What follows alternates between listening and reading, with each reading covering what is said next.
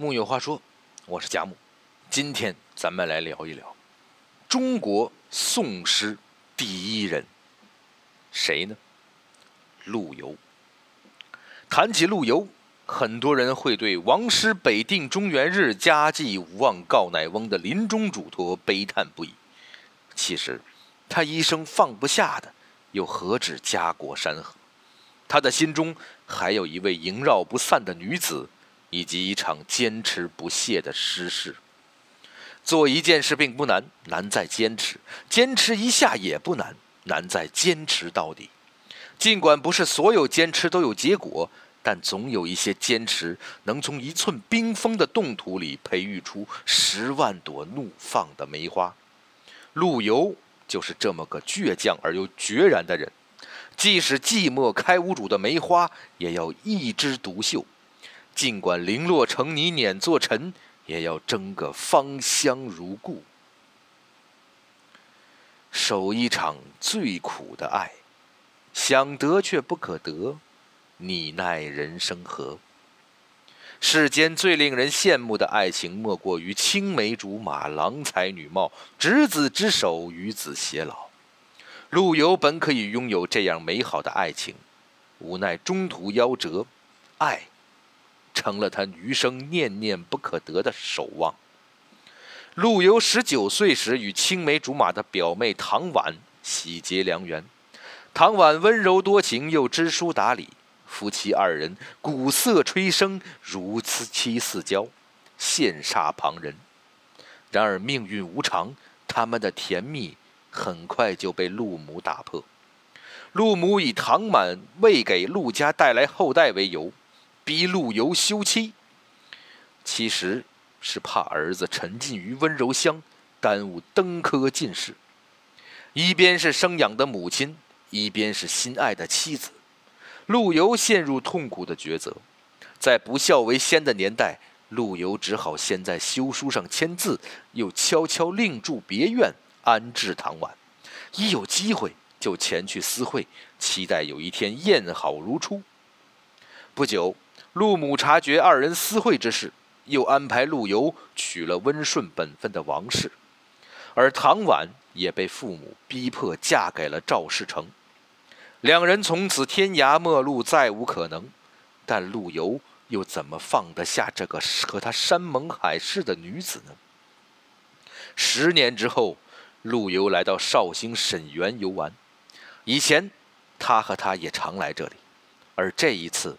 他遇见了昔日爱人唐婉，却只能远远看他与赵世成在池中水泄尽时。余秋雨说：“每个人都有一个死角，自己走不出来，别人也闯不进去，放着最深沉的秘密。十年魂牵梦萦，他是他心中最深处的秘密。如今他在眼前，却找不到拥抱的理由。她依然美丽。”浅笑盈盈，眉眼如画，只是陪在他身边的人已不是我。昨日情梦，今日痴怨，尽绕心头。陆游提笔在壁上题了一首《钗头凤》：红酥手，黄藤酒，满城春色宫墙柳。东风恶，欢情薄，一杯愁绪，几年离索。错错错。春如旧，人空瘦，泪痕红浥鲛绡透。桃花落，闲池阁，山盟虽在，锦书难托。默默默。世间最痛苦的事，不是十年生死两茫茫，而是爱人就在眼前，却不能多看一眼。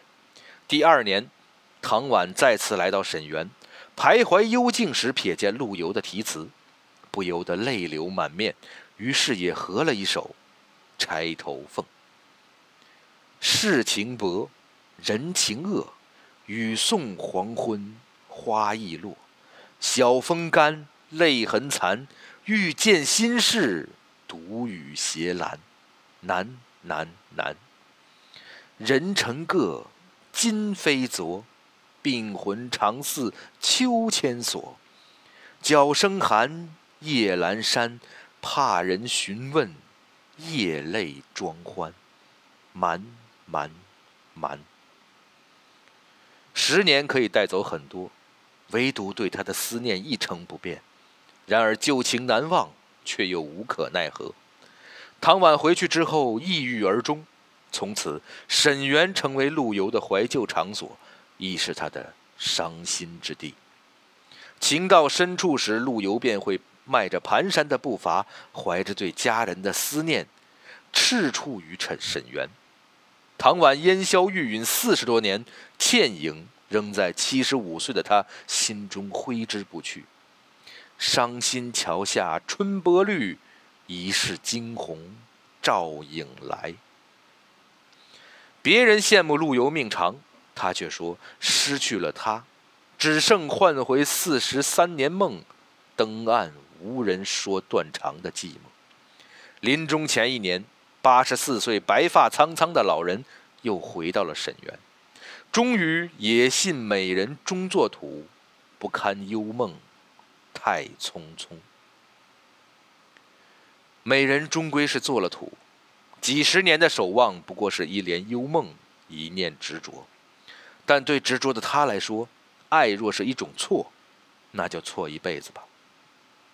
曾经沧海难为水，除却巫山不是云。他在诗里感激王氏为他生儿育女，陪他颠沛流离，却看不到爱的踪影。他的爱，都给了那个叫唐婉的女子。爱他。是陆游一辈子不曾后悔的事，也是永远不会更改的事。对于他来说，一辈子只爱一次。圆一个最难的梦，此生谁料心在天山，身老沧州。陆游是一个特别有执念的人，无论是对唐婉一生不渝的爱情，还是壮志为国，他都不忘初心。金庸曾以郭靖、杨康隐喻靖康之耻，其实陆游正生于两宋之交。公元幺幺二五年十一月十三日，他在父亲陆载奉诏入京的淮河船上出生，正赶上金兵攻打汴梁。次年，北宋灭亡，二帝被掳。陆游虽成长于偏安的南宋，但家国的不幸、家庭的流离，早已在他心中。刻下不可磨灭的印记。年仅二十岁的他，便立下了上马击狂胡，下马草军书的理想。他熟读兵书，狂学剑术四十年，时刻想着上阵杀敌。只是年少时壮志未酬，人到中年才刚要施展抱负，就猝然结中。当时刚离开唐宛，心怀大志的陆游，本已考上状元。却因秦桧的孙子秦允在他之下而被秦桧记恨，不仅名字被划掉，还一直被秦桧穿小鞋。直到秦桧去世，三十六岁的他，他才被调到朝廷，负责编撰法令和文告。虽人微言轻，但还是给高宗提了很多建议，主张北伐，惩治贪官，多次上书弹劾皇帝的宠臣亲信，结果被贬到镇江通判。后又被主和派以结交朋党、鼓吹用兵之罪罢职回乡。在家赋闲四年，当了三年夔州通判闲职的陆游，四十八岁才得以进入四川宣抚使王延幕府，投身军旅生活，迎来了他人生中最为慷慨激昂、热血沸腾的八个月。到了前线的陆游，就像脱缰的野马。他脱掉儒冠，身披铁甲，骑着战马，腰悬利剑，终日来往于前线。尽管居无定所，食无定时，但他一想到即将击狂胡，就不由得热血澎湃。他楼船夜雪瓜洲渡，铁马秋风大散关，到过各个前方据点和战略要塞。刚要上阵杀敌，实现抱负，朝廷又把王晏调了回去。怕他拥兵自重，篡夺王位，杀敌报国，收复中原的希望转眼破灭。陆游人近中年，又陷入了一场无止境的守望。但即使无法上战场，他也要失魂铸剑，遥望汴京。遗民泪尽胡尘里，难忘王师又一年。即使时不我待，也要孤剑指天。国仇未报壮士老，匣中宝剑夜有声。八十一岁的他只能僵卧床榻，也要在风雨大作之夜做上一个上阵杀敌的梦。夜阑卧听风吹雨，铁马冰河入梦来。南宋朝廷虽然破败不堪，满朝官员皆是懦弱怕死，但我陆游位卑未敢忘忧国。即使是临终前一刻，他也要把儿子叫到床前，嘱托儿子：“王师北定中原日。”家祭无忘，告乃翁。从生到死，从青丝到白发，陆游时刻渴望驱除外敌，收复山河。尽管胡未灭，鬓先秋，泪空流；尽管心在天山，身老沧州。写一首最长的诗：辜负胸中十万兵，百无聊赖以失明。如果说唐婉。是陆游一生所爱，收复山河是他一生所梦。那么写诗，便是陆游一生所痴。他六十年间万首诗，平均每隔三天就写一首。对他来说，坚持写诗就和吃饭睡觉一样重要。他笔耕不缀的一生，就是一首写不完的诗。当然，诗多并不代表厉害。乾隆即使写诗几万，亦无人问津。陆游的诗。不止妙在多，还妙在涉猎广泛，妙在句句惊魂。你所能想到的场景，他都可以用诗给你表现出来。他写体恤民情，民穷风碎或无时，此事昔闻今见之。他抒理想信念，何方可化身千亿？一树梅花一放翁。他诉人生哲理。纸上得来终觉浅，绝知此事要躬行。他守道德情操，零落成泥碾作尘，只有香如故。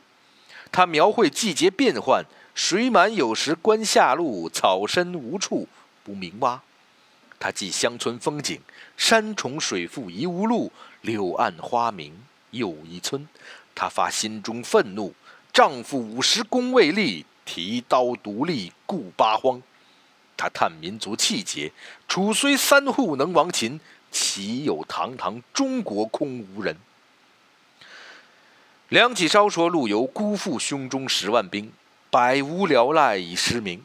胸中有十万兵马，却空怀一生抱负，这是陆游之不幸；而六十年间万首诗，胸中不平以失明，却也是他人生中之大幸。人们只看到信手拈来的诗句。”却不知背后付出的血汗。